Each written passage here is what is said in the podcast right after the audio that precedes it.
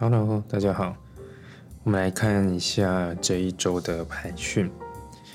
我们看到有整体的排序是星星牌。那如果说上一周，如果你有看上一周的话，上一周是圣杯七，它是一种如果说是一种探索的话，那么本周的星星牌就是你找到了方向，或是你确立了目标，你得到了。指引，这个指引可以是任何任何讯息的一种指引，也许是从身从身边的人，或者是呃呃无讯息声音，对无形的有形的，那你或你得到了这个讯息，哎，你你心中有想法了，或你确立了目标，所以这是一个带来希望，呃，我们朝着目标前进。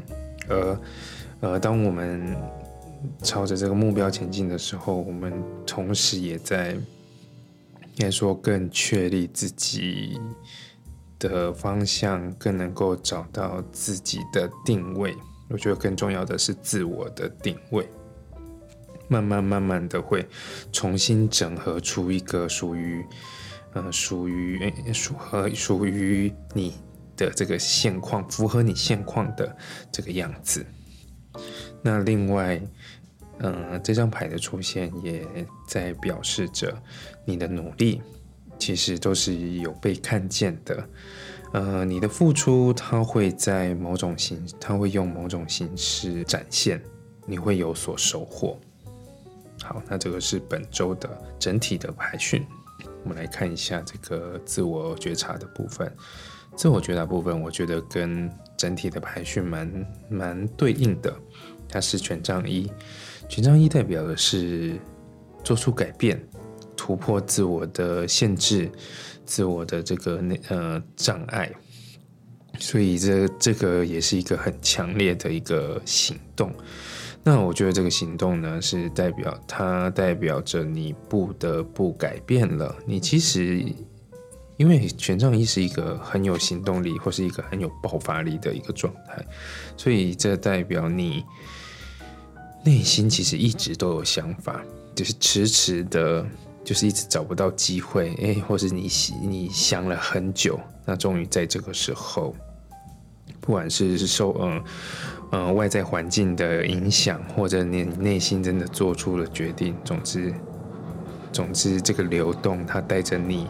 呃，进入了一个新的、全新的一个阶段。那我觉得全新的阶段就是，我们就去迎接它吧。新的机会、新的环境，啊，或是说新的心情，哎，那个感受都会是不一样的。嗯，我们可能不知道接下来会发生什么事，但是我们有足够的能力、足够的这个智慧去应对。所以。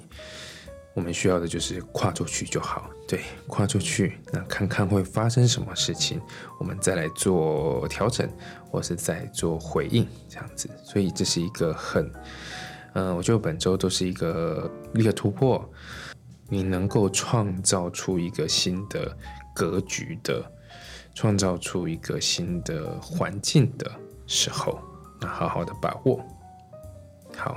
那这是本周的讯息，我们下周见，拜拜。